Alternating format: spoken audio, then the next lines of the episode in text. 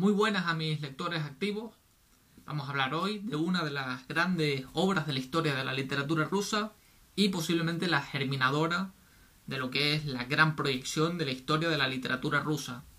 Vamos a hablar de Almas Muertas, obra de Nikolai Gogol, que posiblemente sea el padre de la literatura rusa moderna.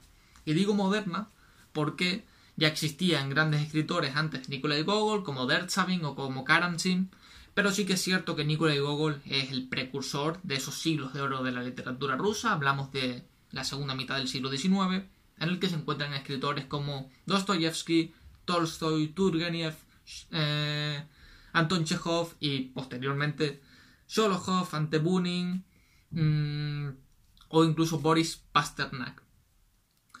Conocí Almas Muertas por la recomendación de un compañero, aunque si bien es cierto que ya había leído algo de Nikolai Gogol, más concretamente un cuento llamado Nochebuena, en la que el diablo acude a la Tierra para robar la luna, una especie de trastada, cansado ya de la, de la humanidad, y era un escritor que ya me había gustado, pero necesitaba una obra grande, porque al final Nochebuena serán 100, 110 paginitas, en cambio eh, Almas Muertas es una, una obra de mucha mayor densidad, es una, una gran obra en general. ¿no? Nikolai Gogol publica o termina, entre comillas, de publicar, esto ya lo veremos más, más tarde, eh, termina de publicar Almas Muertas en 1842. La terminología o los enclaves literarios entre los que se maneja Nikolai Gogol, podemos decir que es un tardo romántico y un proto-realista, ya que no me gusta, no me gustaría asociarlo directamente a alguna de las obras, alguna de, de las corrientes estéticas, puesto que al final, entre que se mueve entre esas dos aguas, ¿no?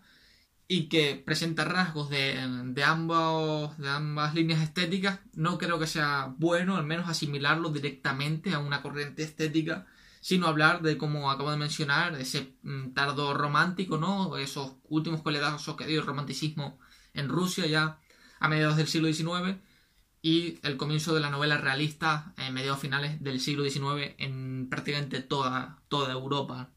Antes mencionaba el tema de que mm, terminada, ¿no? Y, hablaba de esas comillas, y es que Nikolai Gogol nunca terminó la obra. Mm, nos consta la primera parte, algún fragmentito de. o algunas partes de la segunda, pero la obra no está terminada. La obra pues tiene lo que tiene, que en la edición que yo leí, que por cierto comento es la edición de Planeta de 1980, con introducción de José María Valverde, mm, al que citaré más tarde, tiene una serie de, errores, o bueno, no errores, sino faltas de la propia, del propio manuscrito original que evidentemente son irresolubles. Eh, hablamos que en algunos casos faltan de una hoja falta un párrafo, faltas de concordancia, faltas entre el final y el comienzo de determinados capítulos, palabras que el mismo traductor reconoce que son inteligibles eh, con respecto al, a, la palabra del manuscrito original. En la página, por ejemplo, 310 falta directamente el final de la página en el manuscrito. Y se cita además en una de las últimas páginas la existencia de otro manuscrito que seguramente sería esa segunda edición, pero que no termina de completar la primera. Por tanto, eh, a medida que leía la obra, me daba cuenta que mm, hay muchas cosas pues que faltan dentro de la obra, ¿no? Eh, sobre todo a, medida que vamos avanzando, el, comienzo sí está. Mm, de hecho, el primer error lo situamos en la página 237 de esta edición. Y a partir de ahí ya cada vez se van viendo más errores de lo que es la recogida de información del, del manuscrito original. Pero bueno, seguimos. Eh, como digo, en 1842 se publica la obra. Nicolás Gogol quemará la segunda parte por no gustarle, seguramente. Em, pero bueno, no quita que, a pesar de esa ausencia de segunda parte, lo que tengamos es una gran, gran obra. Almas Muertas narra la historia de Chichikov, un. no voy a decir un campesino, sino una especie de noble de esa Rusia zarista de, siglo, de comienzos del siglo XIX que va a la búsqueda de la compra y adquisición de almas. Almas es la traducción con la que juega Almas Nicolai Gogol con el tema de almas muertas. Se, entiende, o como comenta José María Valverde, que, es una sátira, que el título es, es bastante irónico, porque precisamente lo que quiere comprar Chichikov son, eh, son almas muertas. Eh, gente que ya se ha muerto, pero que siguen perteneciendo al registro. ¿Por qué? Pues porque el Estado, una vez has adquirido 100.000 almas, 100.000 eh, campesinos, te regala eh, una propiedad en determinada zona de la Rusia zarista. Esto evidentemente es una estafa en toda regla. O sea, lo que hace, lo que quiere hacer Chichikov es una estafa con todas las, con todas sus letras. Y, y bueno, y una vez eh, comienza la obra, ya poco a poco lo va desgranando, ya al final de la primera parte ya, ya cuenta más o menos lo que son sus planes, pero vamos, nos quedamos prácticamente con eso, es un, un noble que acompañado de su criado y de su cochero va a negociar a los pueblos de Rusia para adquirir esas, esas personas que están muertas para entregarlas al registro, ya que el registro no sabría realmente si están muertas o no. Hay que tener en cuenta que, que hablamos, como citaba antes, de la Rusia de comienzos del siglo XIX. Mm, creo que la información no sé cuánto tardaba en llegar realmente. O que directamente los papeles parecía que estaban vivos, como, como, como vemos en gran parte de la obra. En el camino, Chichikov nos va a mostrar ¿Qué, es Rusia? ¿Qué es el pueblo ruso? ¿A qué se adscribe el pueblo, el pueblo ruso? ¿O con quién? ¿O las diferentes personalidades que va a haber dentro de, dentro de la sociedad rusa? Por tanto, ese friso expresionista en el que a lo largo de toda la obra va a mostrar diferentes personalidades.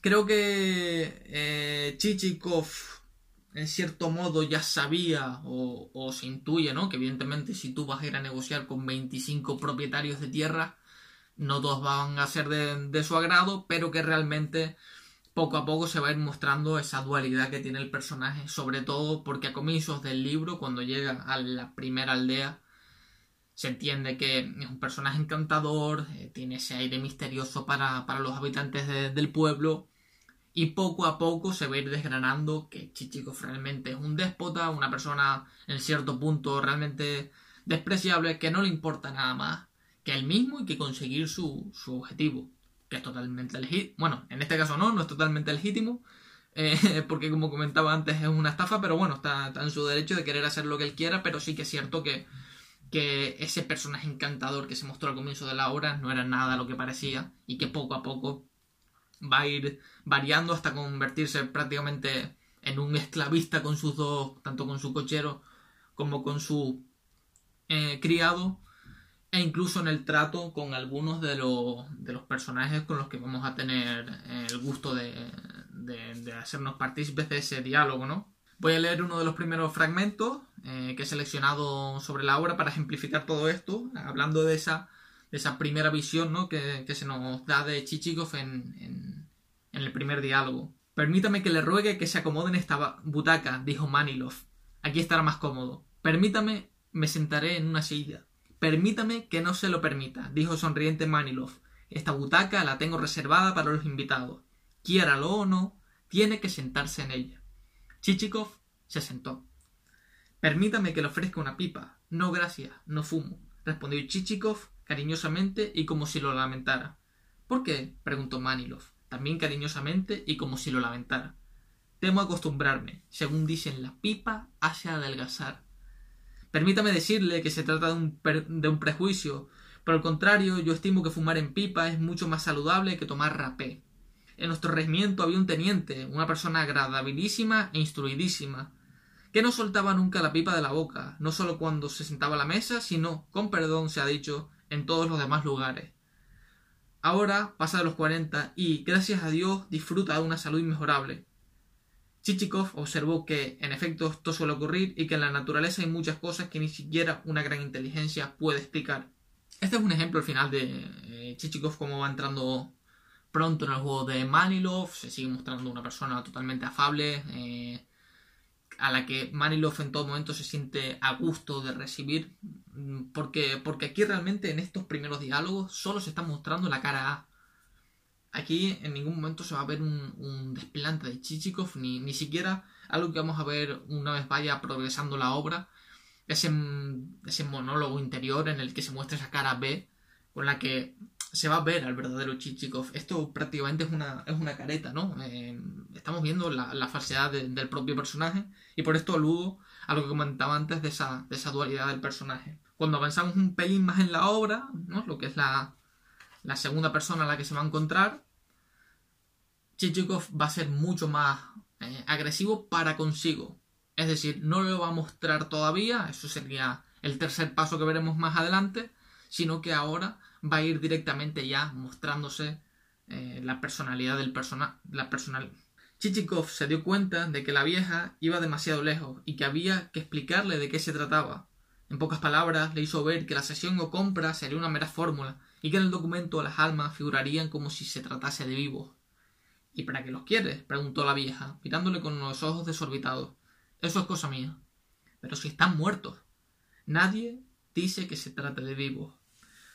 Por eso sale perdiendo usted, porque está muerto. Ahora paga por ellos, mientras que yo le evitaré preocupaciones y cargaré con el pago. ¿Comprende? Y no solo le evitaré preocupaciones, sino que además le daré 15 rublos.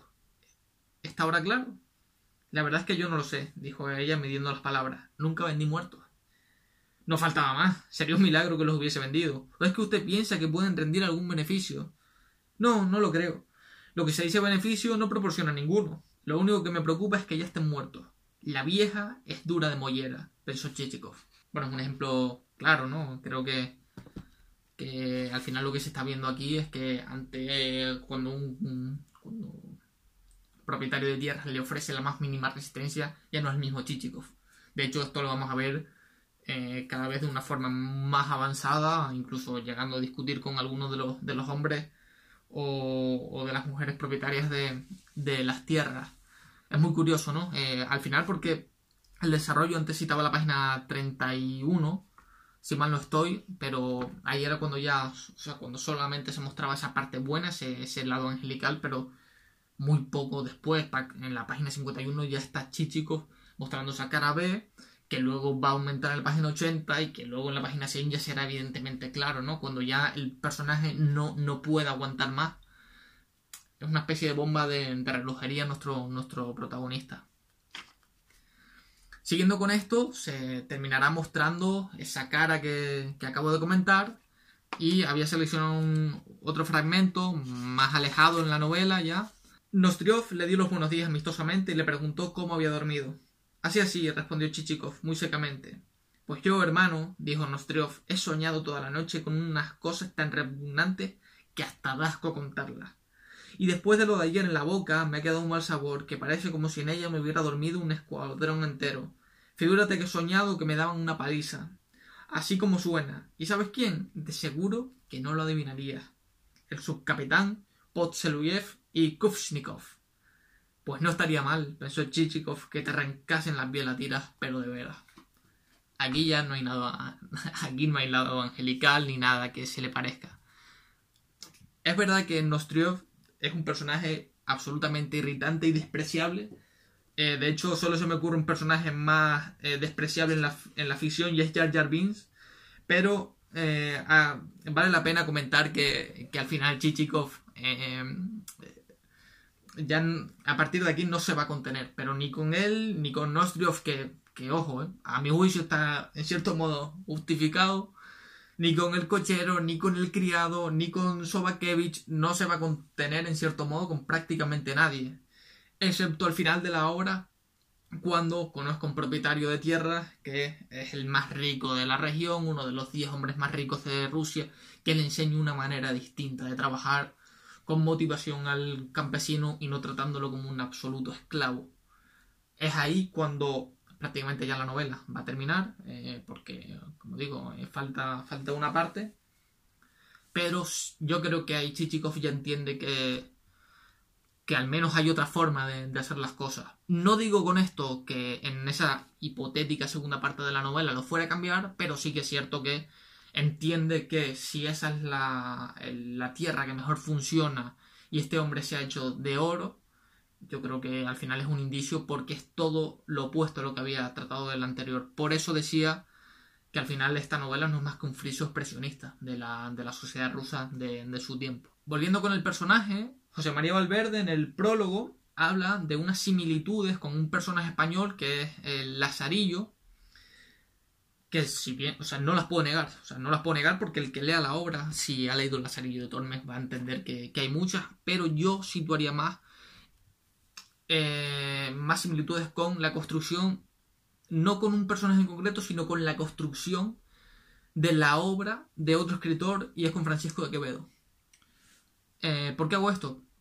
Porque realmente si uno ha leído Los Sueños, se dará cuenta de que al final los sueños de Quevedo son un friso expresionista de la España de su tiempo, al igual que lo es Almas Muertas de la Rusia zarista, y que la construcción del personaje de Chichikov, aunque maneja registros de lo que es el arquetipo de que ya se creó con, con el lazarillo de Tormes, creo que, se le puede asemejar en cierto modo, en un mayor grado, a, eh, al protagonista de la vida del Buscón, ¿no? Ese personaje eh, tremendamente inteligente, siempre tiene recursos, siempre va un paso más allá.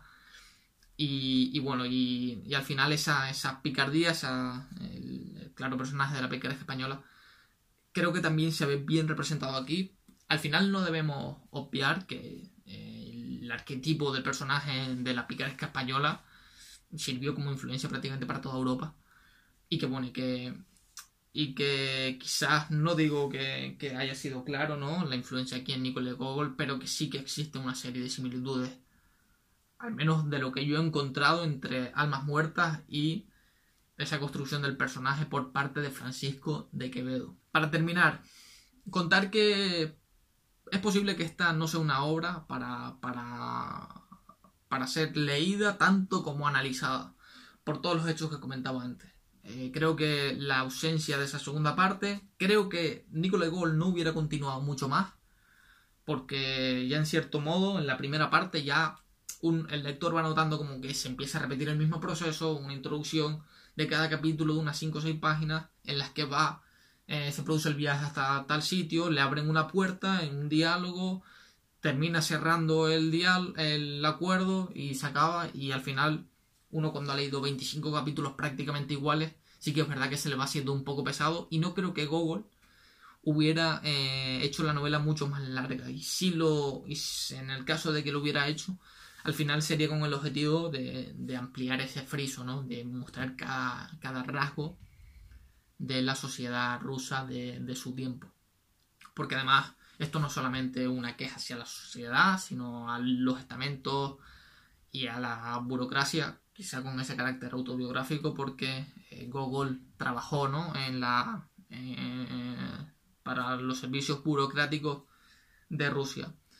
La obra me gustó, eso no eso yo creo que, que cualquiera que la lea va a disfrutar con la obra. Al final comentaba José María Valverde que, que, él no estaba tan de acuerdo en que fuera una sátira como anteriores estudios. Yo creo que sí, a mí sí me parece una sátira de hecho, mucho, en muchos fragmentos de la obra terminaba riéndome porque, porque es que hay que tomárselo al final con humor. Una novela como esta, en muchos fragmentos te lo tienes que tomar con humor, sobre todo, por ejemplo, cuando aparece Nostriov o cuando Chichikov se está quejando al tiempo que él está diciendo me encanta esta sopa y está diciendo por dentro esta sopa es absolutamente incomible.